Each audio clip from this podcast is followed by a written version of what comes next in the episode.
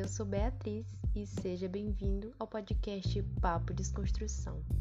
Oi, eu sou o Jonathan Kelvis e hoje vamos abordar o tema discriminação e preconceito. Quais as causas, como ocorre e por que ocorre. É o que veremos agora. Já eu me chamo Joana Tânia Queiroz. É muito bom te ter aqui.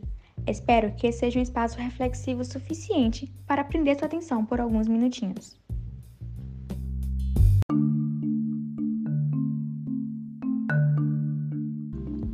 Para introduzirmos o assunto a você, é necessário que entenda o grau de seriedade da temática. O preconceito, seja ele racial, social, linguístico, cultural e religioso, é um fato persistente no Brasil.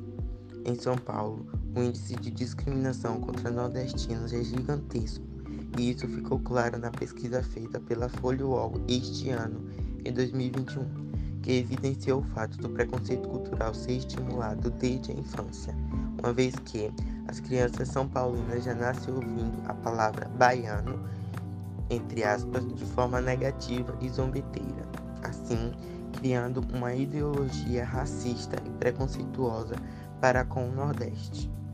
Isso, infelizmente, não acontece somente no estado de São Paulo, e muito menos é existente somente na contemporaneidade. Pelo contrário, preconceito e discriminação presentes na atualidade são frutos de uma longa e antiga trajetória.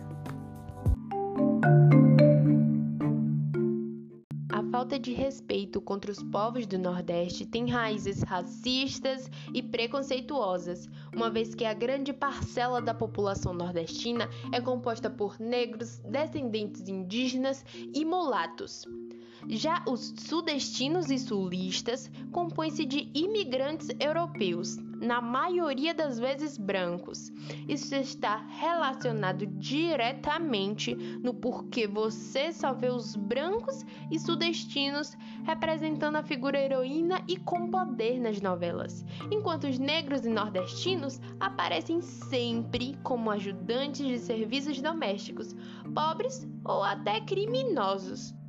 Além disso, até nas poucas novelas e filmes que mostram a região do Nordeste de forma positiva, os artistas que interpretam o povo nordestino geralmente são de fora e nunca da própria região.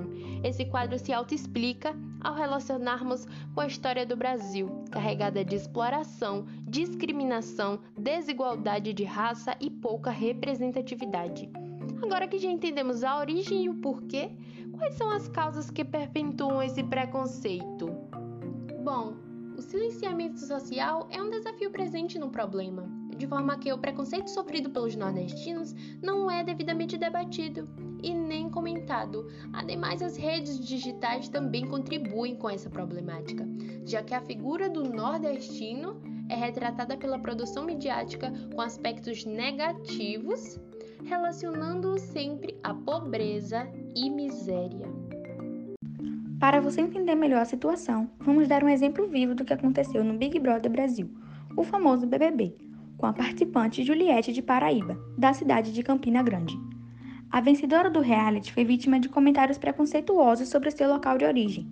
Comentários como: Eu sou de Curitiba e tenho os meus costumes. Eu tenho muita educação para falar. Além de imitações do seu sotaque nordestino. Tudo isso foi bombardeado na participante. Vale ressaltar também a fala da própria Juliette que mostra todo esse assunto.